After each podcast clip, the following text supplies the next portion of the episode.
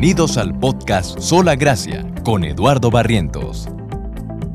La Biblia es la palabra de Dios y entenderla es lo más importante en la vida de una persona. En este programa, Eduardo expondrá una porción de las Sagradas Escrituras y veremos cuál es su significado y la importancia que tiene para nuestras vidas. Lo invito a tomar una Biblia y acompañarnos.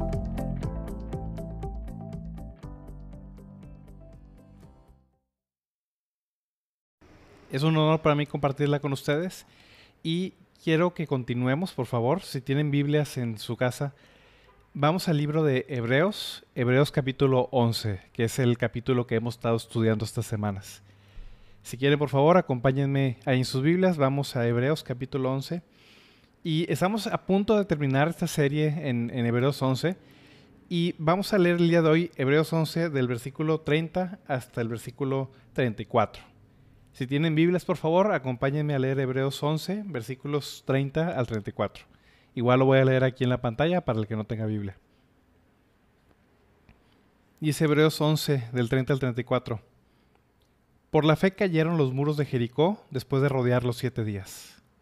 Por la fe Raab, la ramera, no pereció juntamente con los desobedientes, habiendo recibido a los espías en paz.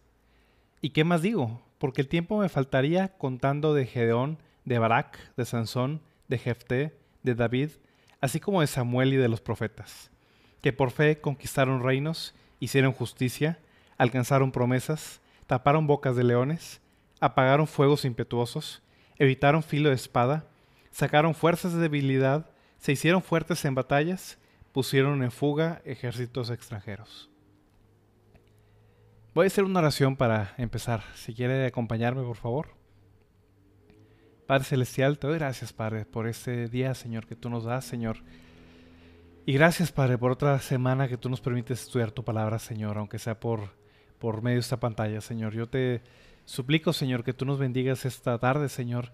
Que traigas tu Espíritu Santo, Señor. Que traigas tu Espíritu, Señor, para que podamos entender tu palabra, Señor, y que pues podamos, Señor, imitar la fe de aquellos, Señor, que por medio de tus promesas, Señor, pues alcanzaron, Padre, lo que tú les habías prometido. Yo te suplico, Padre, que tú también me bendigas a mí, Padre, esta tarde, Señor, y que mandes tu Espíritu Santo, Señor, para que yo pueda explicar tu palabra, Señor, de una manera correcta. Te lo suplico, Señor, en el nombre de tu amado Hijo Jesús. Amén. ¿Qué tal? Bueno, estamos, seguimos continuando y estamos a punto ya de acabar esta serie en Hebreos 11 que habíamos empezado hace unas semanas. Y vimos que Hebreos 11 es un capítulo muy especial es el capítulo que habla de la fe. Así como 1 Corintios 13 es un capítulo muy conocido en la Biblia porque es el capítulo que habla acerca del amor, Hebreos 11 es un capítulo muy especial porque es el capítulo que nos habla acerca de qué es la fe y también nos habla la importancia de la fe y también Dios nos pone varios ejemplos o pequeñas biografías de personas que tuvieron fe en temporadas difíciles, personas que confiaron en Dios cuando las situaciones eran adversas, cuando las situaciones eran complicadas. Y precisamente por eso a estas personas, a estos hombres y mujeres, les conocemos como los héroes o las heroínas de la fe. Ya, ya vimos que fueron héroes o fueron heroínas precisamente porque confiaron en Dios a pesar de que las situaciones que ellos vivieron eran muy complicadas y tenían situaciones muy adversas precisamente cuando ellos pasaron por estas, eh, eh, estas vivencias que ellos, que ellos vivieron. Sin embargo, ya, vimos la vida de varios de ellos. Vimos la vida desde Abel, en el versículo 4. Vimos la vida de Enoch, vimos la vida de Noé, de Abraham, de Isaac, de Jacob, de Sara, de Moisés, por ejemplo. Y puede uno llevarse la idea equivocada, o sea, uno al leer la vida de estas personas, puede llevarse uno la idea equivocada que únicamente las personas que Dios usa son personas piadosas, que son personas fuertes, que son personas preparadas o que son personas capacitadas para el servicio de Dios. Uno puede llevarse una mala impresión acerca de ello. Y la realidad es de que no es así. O sea, para empezar, las vidas que ya vimos, desde Abel, Abraham, Jacob, eh, Isaac, etc., ninguno de ellos fueron personas perfectas y ninguno de ellos eran personas este, fuertes ni capacitadas. Fueron personas débiles, personas no capacitadas a quienes Dios preparó precisamente para la labor, la labor que Dios tenía para ellos. Y en el punto en el que estamos al final de este capítulo, se hace todavía más evidente. Uno puede ver muchas cosas muy este, virtuosas de cierta manera en la vida de Abraham, en la vida de Sara, en la vida de Jacob, eh, eh, eh, aún en la vida de Jacob, en la vida de Moisés, por ejemplo. Sin embargo, llega un punto donde Dios nos está mostrando en ese capítulo, al final de ese capítulo, vidas de personas que no consideraríamos ejemplares bajo ningún motivo. O sea, la realidad es de que los nombres que vemos aquí a continuación, la mayoría de ellos no son personas que consideraríamos ejemplares, no son personas que consideraríamos modelos a seguir en muchos aspectos. Las personas que vemos a continuación, como Raab, como Gedeón, como Barak, como Sansón, como Jefté, aún como el rey David, por ejemplo, fueron personas que no consideraríamos ejemplos a seguir necesariamente, no son personas este, que toda su vida nos parecería como un gran ejemplo. Al contrario, todos ellos vemos en este pasaje de Hebreos, fueron personas bastante defectuosas, personas con bastantes defectos de su personalidad, defectos de su temperamento, debilidades eh, físicas, debilidades morales, debilidades en muchos aspectos. Pero lo importante de ellos precisamente es que no fueron esas debilidades o no fueron ninguna virtud en ellos precisamente la que hizo que ellos vencieran, sino fue Dios quien obró en sus vidas y lo hizo a través de su fe.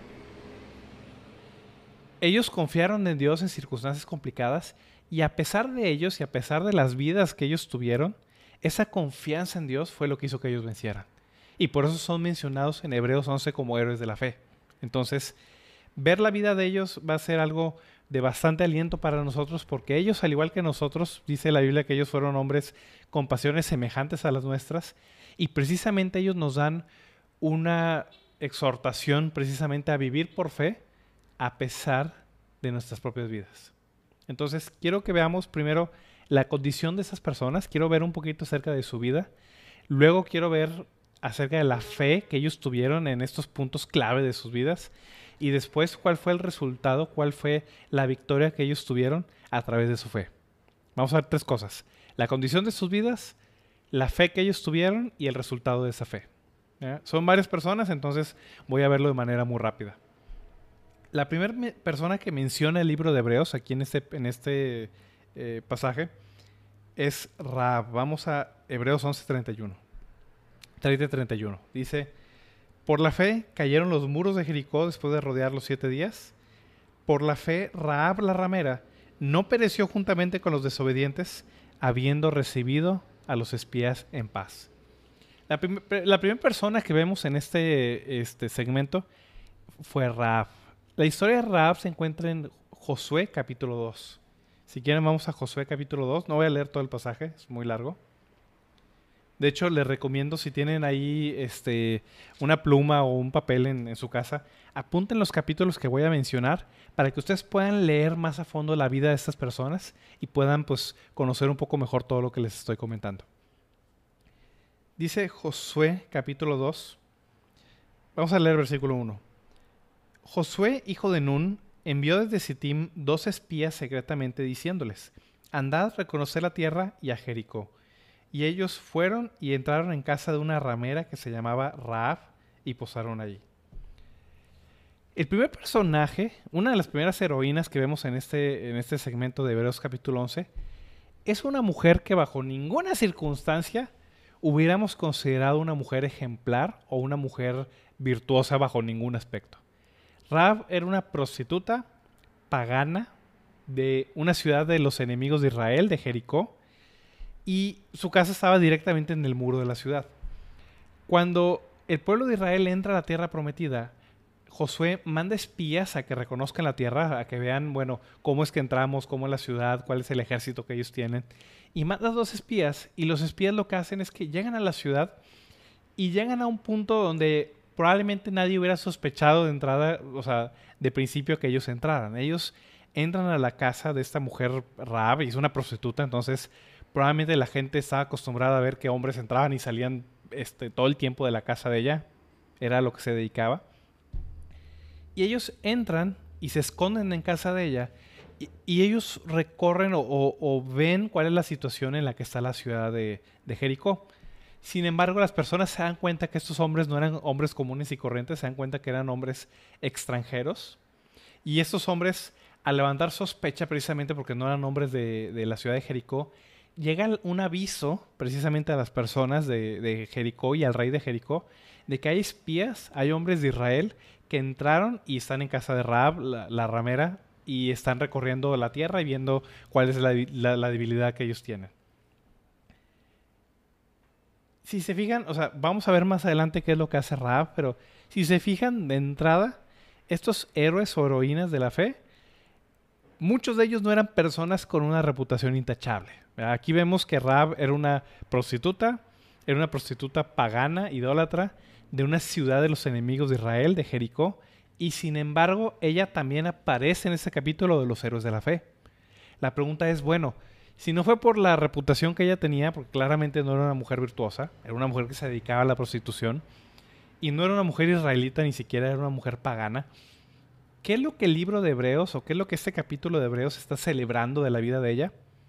Vamos a ver más adelante que está celebrando su fe, que a pesar de la situación, a pesar de la vida que ella tenía, a pesar de la mala reputación que ella tenía, ella confió en Dios en un momento clave para el pueblo de Israel y para la vida de la ciudad de Jericó. Y eso lo vamos a ver más adelante. Entonces vemos primero la condición de Ra. Una prostituta, una mujer que se dedica a la prostitución, una mujer pagana de la ciudad de Jericó. Vamos a ver un segundo héroe no esperado en este capítulo. Si regresamos a Hebreos 11, dice el versículo 32, ¿y qué más digo? Porque el tiempo me faltaría contando de Gedeón, Barak, Sansón, Jefté, David, Samuel y los profetas. Vamos a ver el siguiente nombre en esta lista. Y la persona que vemos aquí es Gedeón.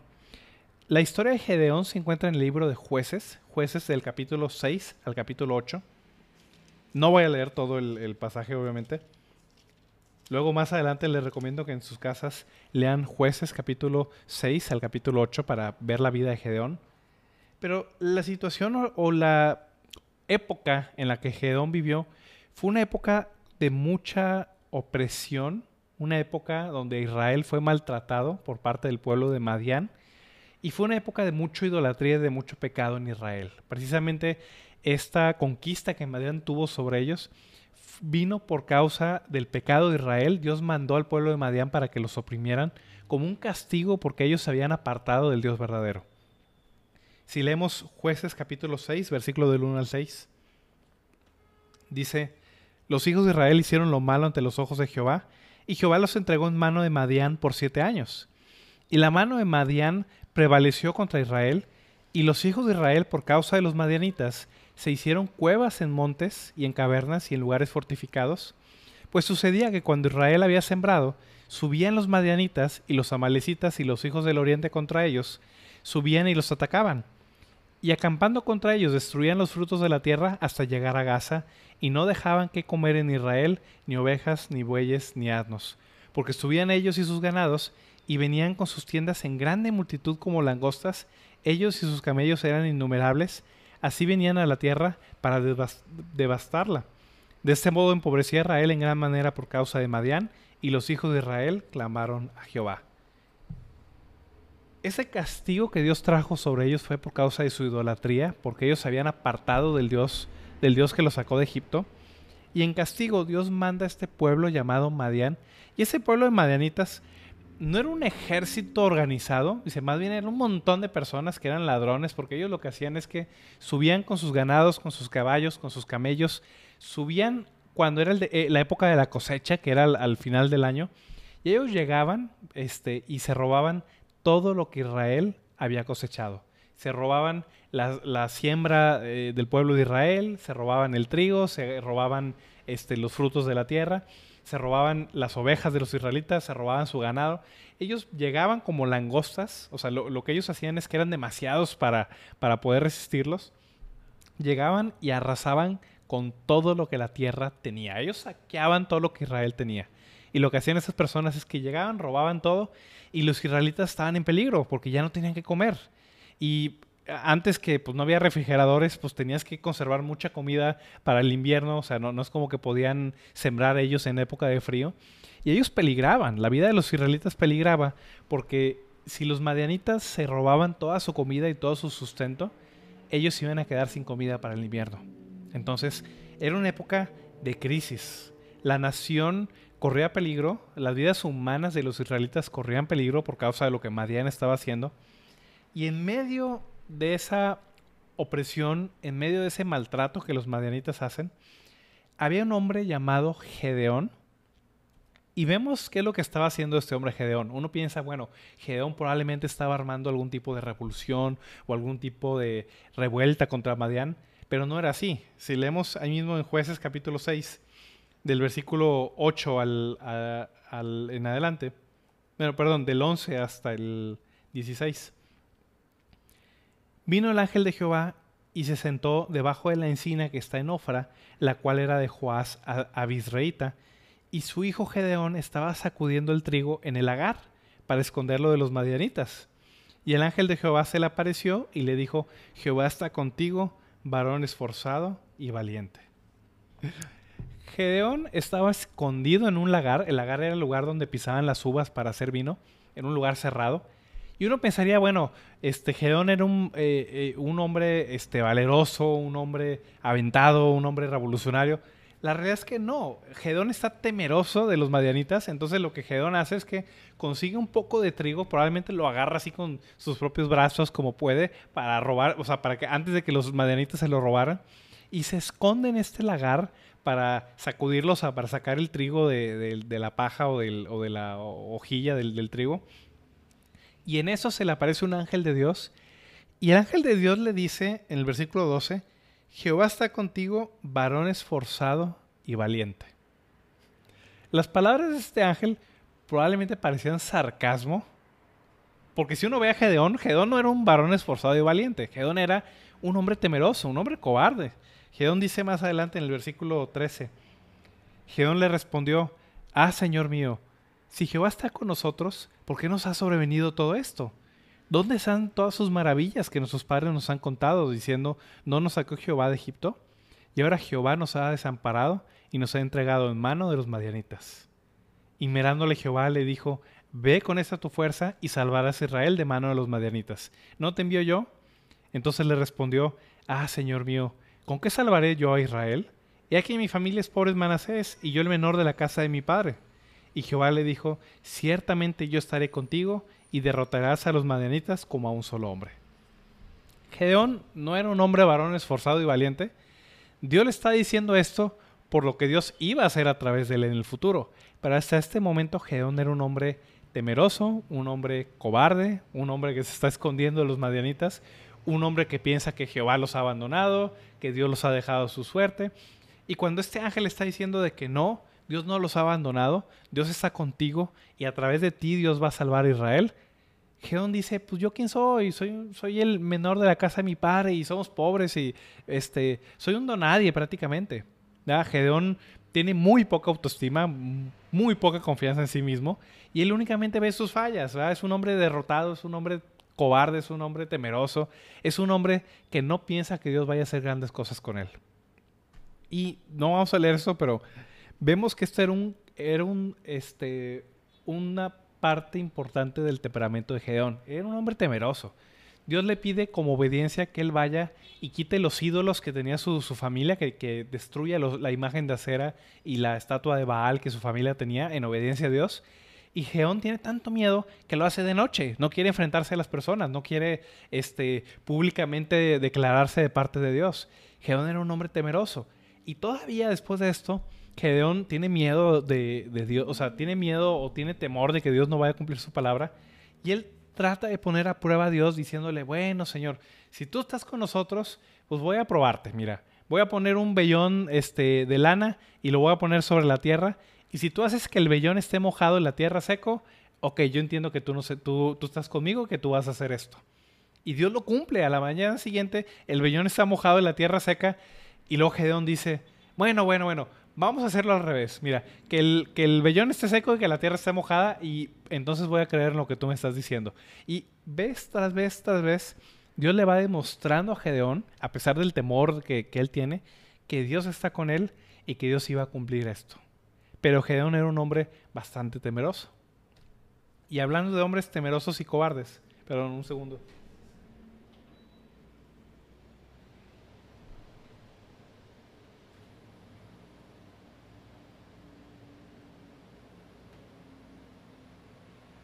Y hablando de hombres temerosos y cobardes, la Biblia nos habla de otro hombre también que vivió en una época mm, con una generación de varones muy débil.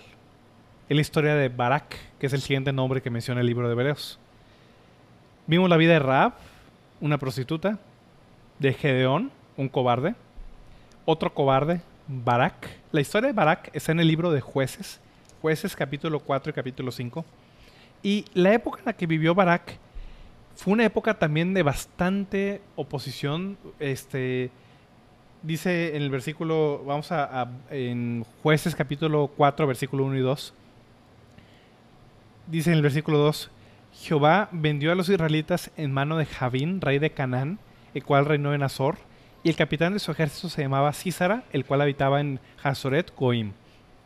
Otra vez los enemigos de Israel, los cananitas, están oprimiendo a los israelitas y sin embargo nos dice en el, en el, en el versículo 4 que la persona que Dios levantó como un líder en ese, en ese tiempo este, que, que Israel estaba siendo oprimido por los cananeos, no fue un varón, fue una mujer llamada Débora.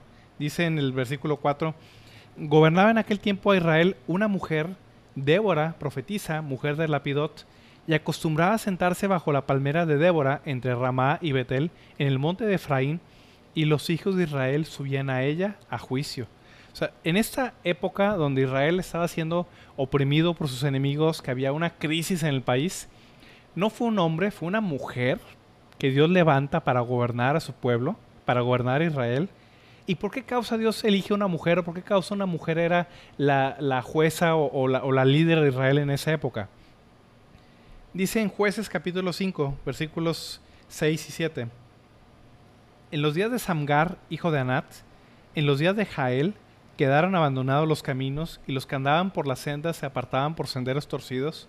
Las aldeas quedaron abandonadas en Israel, habían decaído, hasta que yo, Débora, me levanté, me levanté como madre en Israel. Esta era una época de mucha debilidad, esta era una época donde los hombres no estaban tomando su responsabilidad, esta era una época donde los varones no estaban dirigiendo al país, no estaban tomando la responsabilidad que Dios les había dado.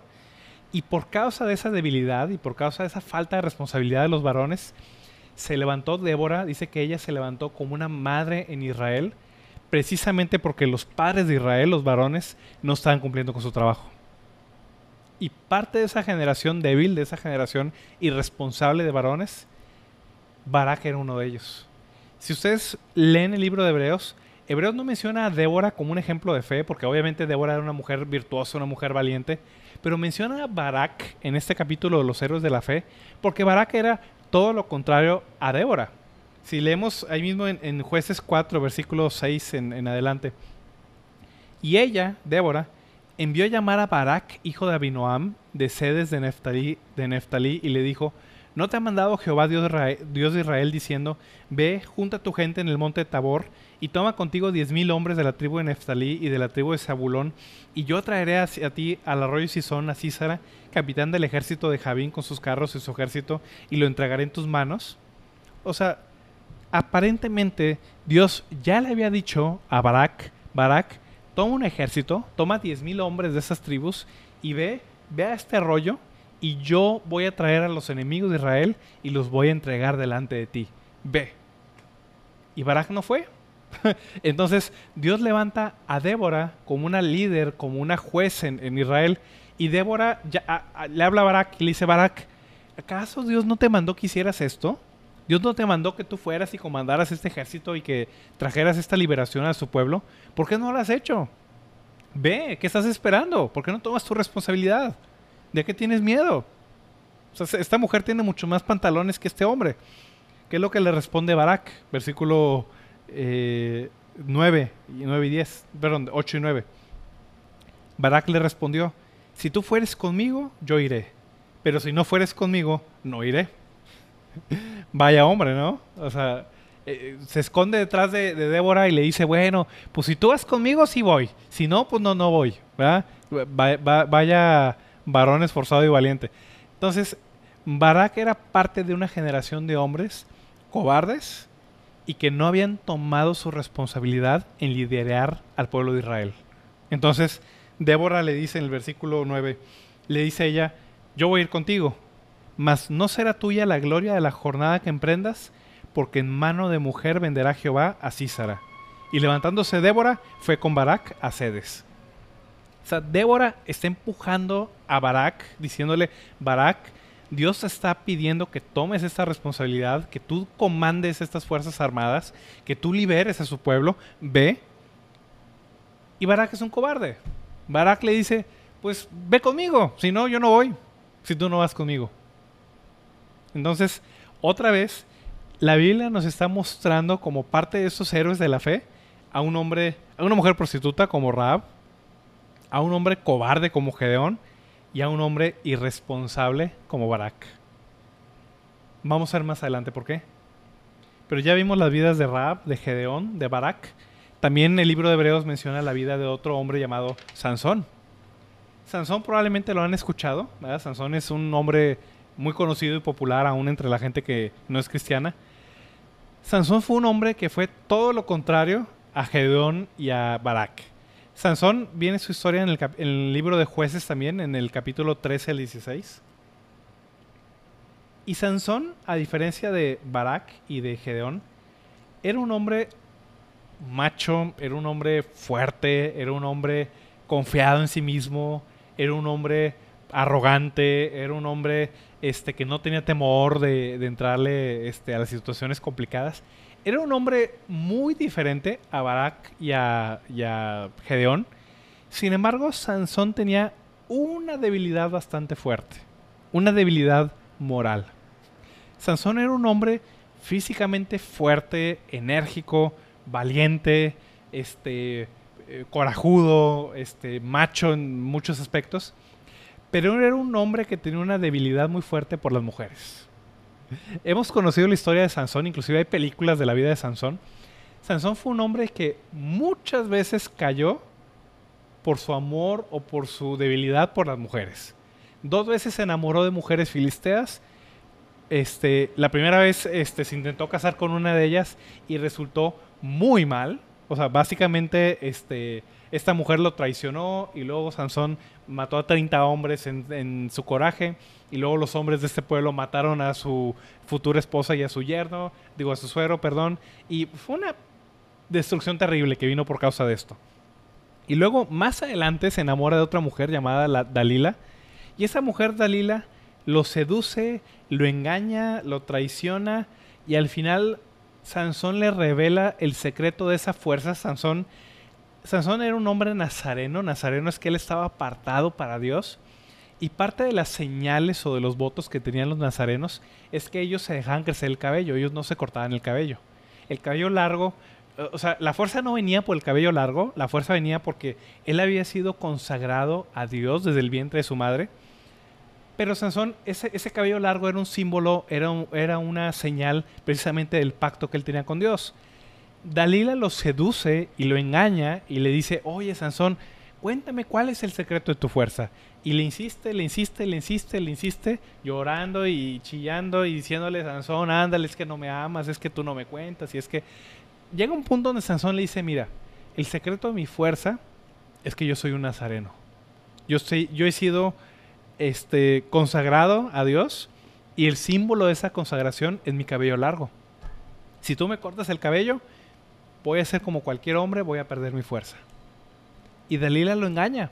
Un día Dalila lo seduce, lo duerme en sus piernas y Sansón está dormido este, en el regazo de Dalila, y en eso llegan gente de los filisteos, de los enemigos de Israel, le cortan el cabello y entonces Dalila le dice, Sansón, los filisteos. Y Sansón piensa de que me, me lo voy a echar a golpes como siempre lo he hecho. Sin embargo, los filisteos vencen a Sansón, lo atan, lo encarcelan, le sacan los ojos y lo ponen a moler en la cárcel como si fuera un animal. Todo esto vino porque Sansón fue un hombre extremadamente débil con las mujeres. Las mujeres eran su debilidad. Sansón tenía una debilidad moral muy marcada y eso finalmente fue lo que trajo la caída de Sansón.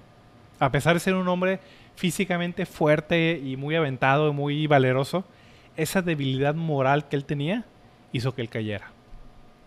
Sin embargo, el libro de Hebreos celebra a Sansón como un héroe de la fe. ¿Por qué? Vamos a verlo más adelante. Ya vimos la vida de Raab, la vida de Gedeón, la vida de Barak, la vida de Sansón.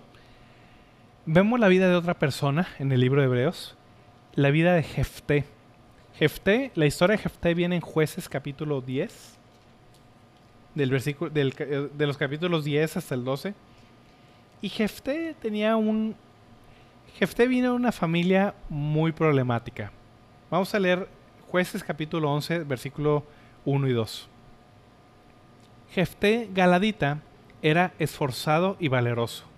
Era hijo de una mujer ramera, y el padre de Jefté era Galad. Pero la mujer de Galad le dio hijos, los cuales cuando crecieron echaron fuera a Jefté diciéndole, no, no heredarás en la casa de nuestro padre porque eres hijo de otra mujer.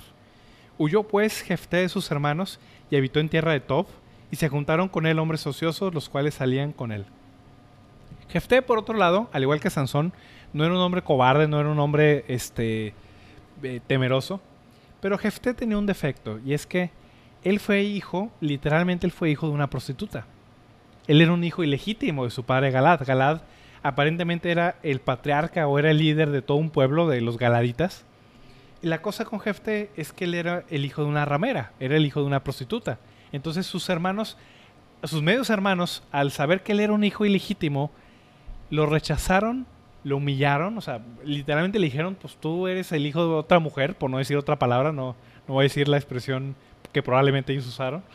Y le dijeron, tú eres el hijo de una prostituta, eres el hijo de otra mujer, no vas a heredar con nosotros, tú no eres un hijo legítimo de nuestro padre, vete de aquí. Entonces lo corren de su casa, lo corren de su pueblo, a Jefté lo rechazan, lo humillan y él termina exiliado de su pueblo y pues termina en otro lado, Él vive y, eh, pasa su juventud en otro lado, Entonces, este hombre pasó por mucha humillación, por mucho rechazo, por causa de ser un hijo legítimo de su papá. Entonces, también el libro de Hebreos celebra la vida de Jefté. Vamos a ver más adelante por qué. Otra persona muy conocida y muy famosa que el libro de Hebreos señala aquí fue el rey David. El rey David lo conocemos, El rey David es un hombre que en muchas maneras podemos considerar un hombre virtuoso. Sin embargo, cuando David empieza, o, o se nos empieza contando la vida del rey David, Vemos que David era un hombre insignificante, un donadie, podríamos llamarlo, de una pequeña aldea llamada Belén. La vida del rey David se encuentra en primera Samuel, eh, en primera y segunda de Samuel, o sea, son dos libros de la Biblia que hablan o mencionan la vida del rey David. No vamos a leer todo acerca de él, pero David era un pastor de ovejas. David era el menor de sus hermanos.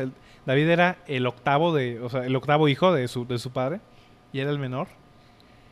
Y el rey David venía de una pequeña aldea llamada Belén. Y lo peor es que al ser él el hijo menor que su padre, un día el profeta Samuel, que ahorita lo vamos a mencionar, llega a la aldea de Belén buscando al próximo rey de Israel. Y Dios lo manda a la casa de Isaí, que era el papá de David. Y Samuel llega y le dice, Isaí, uno de tus hijos ha sido escogido por Dios para ser rey. Tráelos. Voy a ver cuál de todos es el que Dios ha escogido. Isaí trae a sus hijos, desde el mayor hasta, hasta el séptimo, desde el primero hasta el séptimo, y Samuel piensa que, bueno, alguno de estos, de los hijos de Isaí, es el, el rey que Dios ha elegido. Y sin embargo, uno tras uno es rechazado. Dios le dice, no, no es el primero, no, tampoco es el segundo, ni el tercero, ni el cuarto, ni el quinto, ni el sexto, ni el séptimo. Entonces, el profeta Samuel le dice a Isaí, Isaí, ¿esos son todos tus hijos? O sea, no, tienes otro hijo por ahí que se te haya olvidado. E Isaí dice, ah, sí, cierto. Por cierto, se me había olvidado. Tengo un hijo todavía que está allá con las ovejas. Ni lo, ni lo, ni lo, ni lo llamé ni siquiera. ¿Quieres que lo traiga? Sí. Y ese hijo menor el despreciado de cierta manera de su familia, es el que acabó siendo elegido por Dios para ser el rey de Israel. ¿Por qué causa? Lo vamos a ver más adelante. Esa es la sexta persona que vamos a ver hoy, el rey David. La séptima que menciona el, libro de Hebreos fue el profeta Samuel. La historia del profeta Samuel se encuentra en los primeros nueve capítulos del libro de Primera de Samuel. Y la historia de Samuel es una historia muy interesante. Samuel viene de una familia donde su papá tenía dos esposas. Una de ellas podía tener hijos, tuvo muchos hijos, pero la segunda esposa, que era eh, Ana, la mamá de Samuel, no podía tener hijos. Entonces Ana está muy triste, Ana está muy angustiada porque ella es infértil, porque no puede tener hijos. Y ella le hace un voto, le hace una promesa a Dios. Ana le dice, Señor, si tú me concedes un hijo, ella era estéril, no podía tener hijos, Señor, si tú me concedes un hijo, él va a ser consagrado hacia ti. Yo te lo voy a entregar. Si tú me concedes un hijo, yo te lo voy a entregar a ti. Y ese hijo va a estar dedicado a tu servicio. Dios escucha la oración de Ana. Dios le concede que ella conciba y su primogénito, porque tuvo después más hijos, su primogénito le puso por nombre Samuel. Samuel fue un regalo que Dios le dio a Ana y Ana, precisamente en agradecimiento a ese, a ese regalo, al poder concebir un hijo, ella literalmente consagra a su hijo Samuel. Entonces Samuel, cuando inmediatamente, o sea, Ana lo cría en los primeros años, o sea, lo amamanta, lo cría, pero en el momento que Samuel ya dejó de ser amamantado, Ana lo trae al templo, de, al templo de, Israel, al tabernáculo, y ella entrega a su propio hijo, a su hijo chiquito de 4 o 5 años, para que sea un siervo de Dios en ese tabernáculo. Su mamá literalmente lo deja al cuidado del sacerdote Lee y de las personas que trabajaban en el tabernáculo. Entonces, Samuel desde muy pequeño trabajó arduamente en toda la labor del templo y literalmente fue creado por el sacerdote Lee. O sea, realmente no fue creado por su mamá. Su mamá lo dejó consagrado en el templo de Dios. Entonces, en el caso de Samuel no era una, no era una debilidad este, moral, no era un defecto de su personalidad. Simplemente Samuel era un niño. Era un niño muy pequeño cuando empezó a servir a Dios. Entonces, la vida de estas personas, Raab, Gedeón, Barak, Sansón, Jefté, David, Samuel, todos ellos tenían varias razones o podrían tener varias razones para haber sido descartados por Dios. Raab era una mujer prostituta con una este, reputación obviamente no virtuosa. Eh, Barak y, y, eran hombres cobardes, hombres irresponsables que no querían tomar la responsabilidad que Dios les había dado. Sansón era un hombre totalmente débil con las mujeres, o sea, al final eso fue su perdición. Jefté era un hombre que venía pues, de, un nacimiento ilegítimo y fue humillado y despreciado por sus propios hermanos. David también era un, era un era un pastor de ovejas, era el menor de todos los hermanos que había en su casa de una pequeña aldea. Y Samuel era un pequeño niño cuando empezó sirviendo a Dios. Entonces, todas estas personas tenían, están humanamente hablando, estaban totalmente descartadas para el servicio de Dios. Sin embargo, había algo en ellos que es celebrado precisamente en ese capítulo de Hebreos. Todos ellos a pesar de su condición humana, a pesar de su falta de calificaciones, a pesar de su falta de, capacitación, ellos confiaron en Dios en las épocas más difíciles, en temporadas clave para sus vidas. Por ejemplo, Raab. Si regresamos a Josué capítulo 2. Raab había recibido a estos espías de parte de Israel Vamos a, Josué capítulo 2.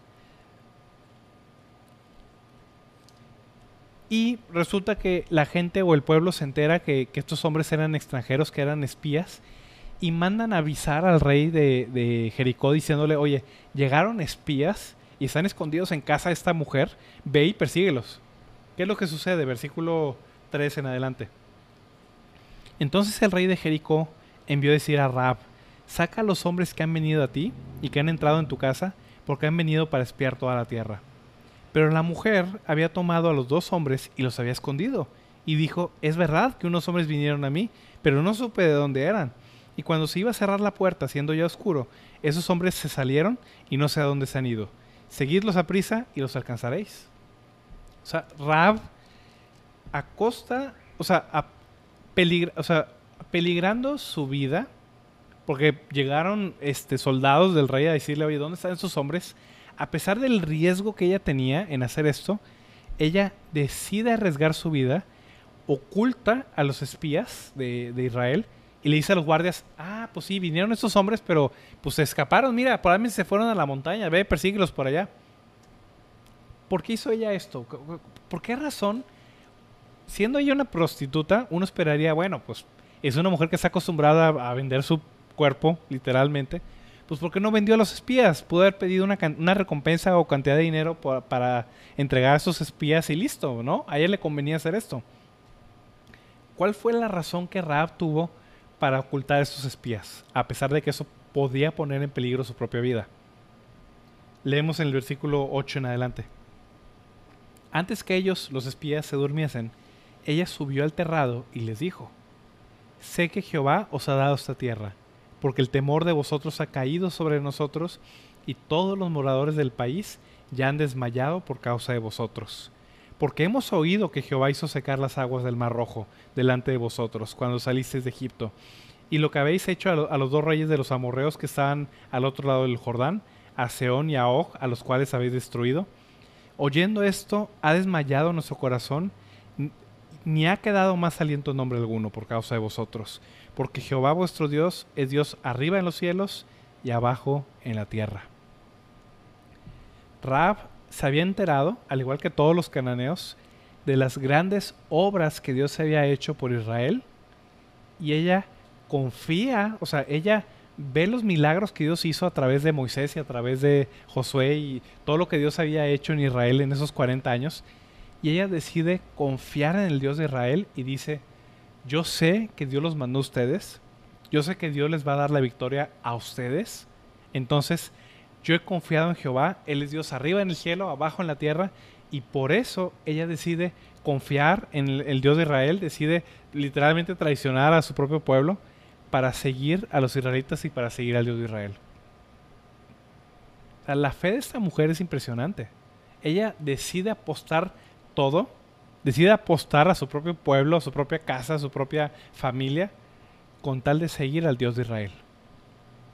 Esa es la fe que se celebra en Hebreos capítulo 11. ¿Cuál fue la, fe de Gedeón? Dios le pide a Gedeón que organice un ejército contra Madián y Dios va reduciendo el tamaño de ese ejército.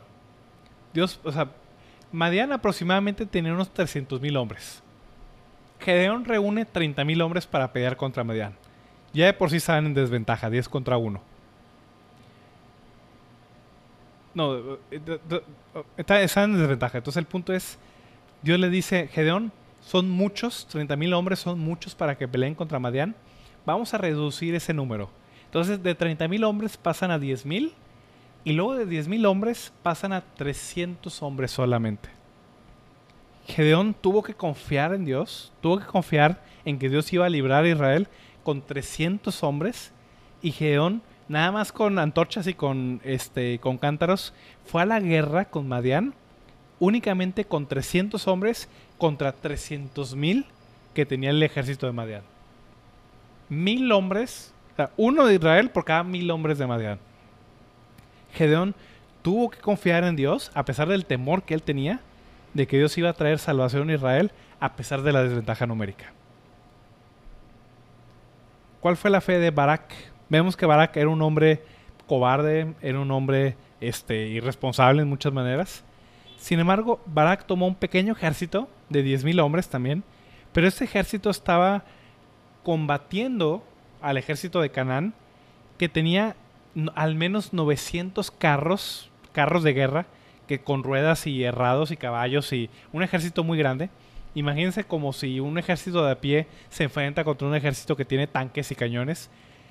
Barak tenía que confiar que Dios les iba a dar la victoria, a pesar de que ellos estaban en desventaja numérica y estaban en desventaja eh, de tecnología porque ellos nada más tenían este armas así de cuerpo a cuerpo contra carros y caballos que tenían los cananeos. Y aún así Barak tenía que confiar que Dios les iba a dar la victoria a pesar de ello. ¿Cuál fue la victoria? ¿Cuál fue la fe de Sansón? Vamos a ver qué es lo que sucedió con Sansón. Jueces capítulo 11. Perdón, jueces capítulo 16. Sansón había sido engañado por Dalila. A Sansón le habían cortado el cabello, perdió la fuerza que él tenía. Le sacaron los ojos, lo pusieron en la cárcel y luego todavía lo traen al templo a una fiesta que, tenían los, los filisteos y empiezan a usarlo como su juguete. Empiezan a divertirse con Sansón, a burlarse de él, a escupirle, a golpearlo, lo tratan mal. Y Sansón, en la peor humillación de su vida, hace algo muy impresionante. Vamos a leer jueces 16, versículo del 26 en adelante. Entonces Sansón dijo al joven que le llevaba la mano, acércame y hazme parpar las columnas o las que descansa la casa para que me apoyen ellas. Y la casa estaba llena de hombres y mujeres, y todos los principales de los filisteos estaban allí. Y en el piso alto había como tres mil hombres y mujeres que estaban mirando la burla o el escarnio de Sansón. San Sansón, estando ciego, habiendo sido humillado, golpeado, este, escupido, se habían burlado de él, pide al niño que, o al joven que lo estaba, él estaba encadenado, pide al, joven que llevaba la cadena y le dice, por favor, llévame al centro donde están las columnas sobre las cuales descansa el templo, o, la casa, el templo de, los filisteos. Lo llevan allí al medio de las columnas, se apoya sobre las columnas y hace una última, a pesar de que todo se ve mal en el peor momento de su vida, estando derrotado y humillado, Sansón hace una última oración de fe. ¿Qué es lo que pide Sansón? Versículo 28 en adelante. Entonces clamó Sansón a Jehová y dijo, Señor Jehová, acuérdate de mí y fortaléceme, te lo ruego, solamente esta vez, oh Dios, para que de una vez tome venganza de los filisteos por mis dos ojos en el peor momento de su vida, habiendo sido ridiculizado, humillado, este, escupido, golpeado, Sansón se acerca o pide que lo acerquen a las columnas, ni siquiera podía caminar él solo, estaba ciego, y hace una última oración de fe. Él pide, Señor, por última vez, por favor, dame una última ocasión, esa fuerza sobrenatural, y permíteme que tome venganza, que libre a mi pueblo de los filisteos después que me arrancaron mis ojos.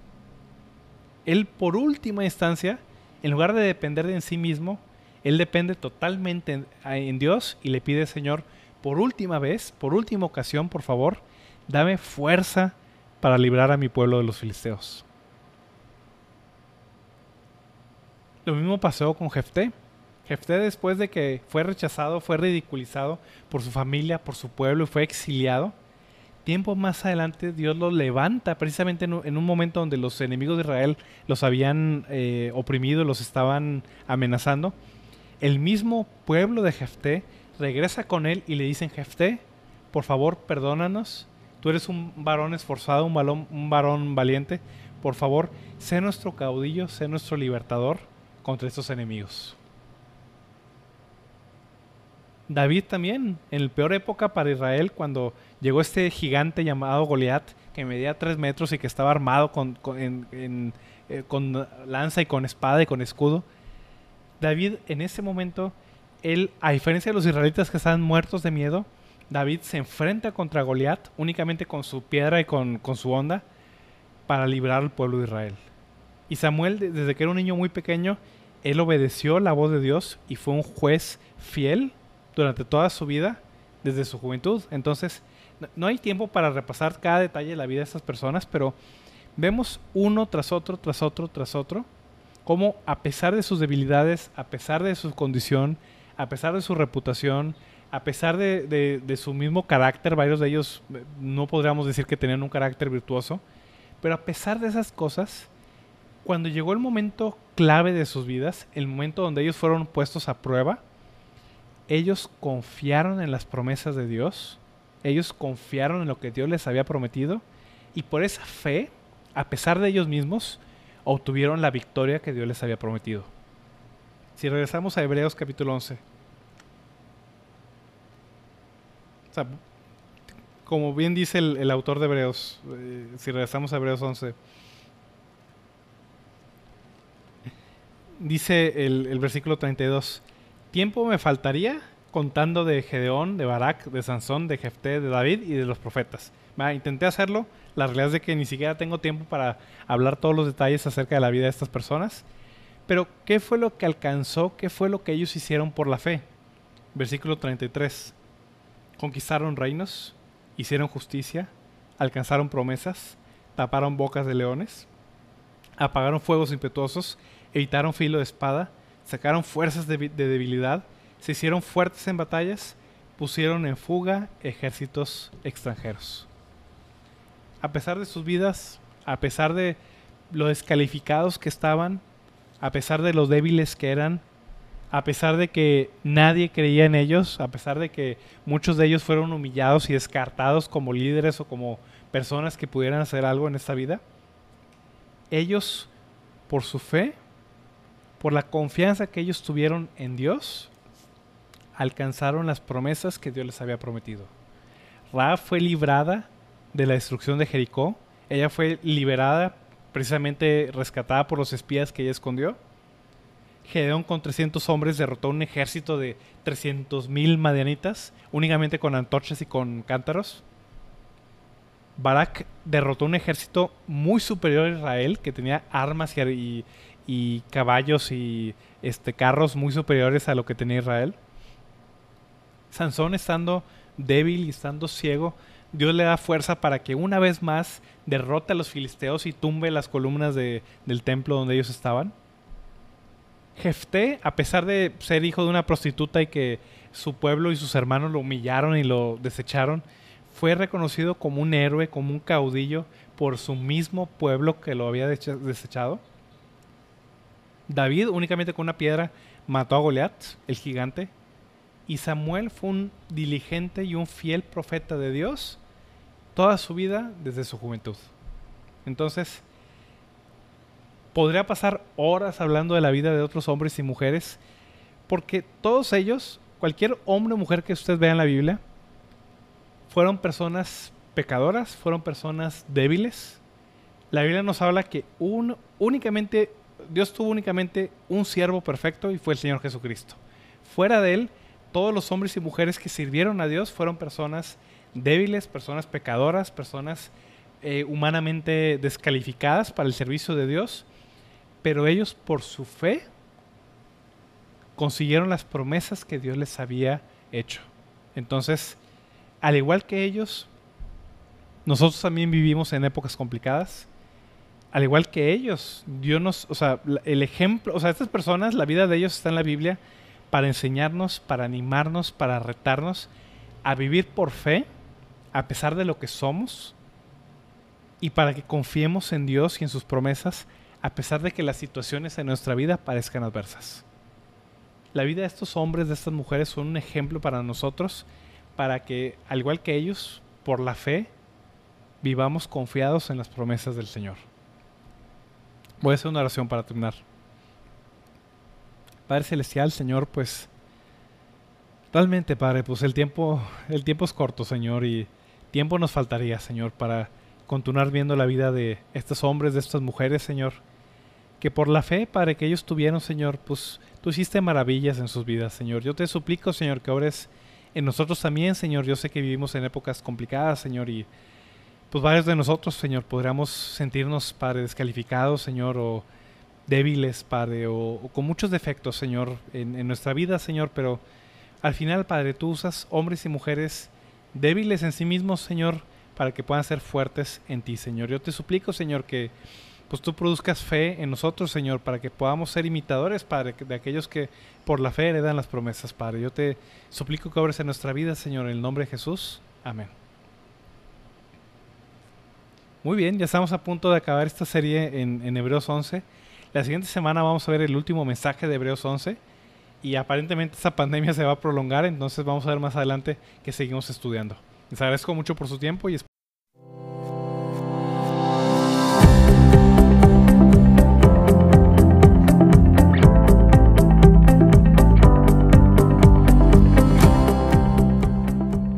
Gracias por escuchar este episodio. El objetivo de Sola Gracia es ayudar a la iglesia hispanoamericana con enseñanza bíblica de calidad, que sea fiel a la palabra de Dios y a la sana doctrina.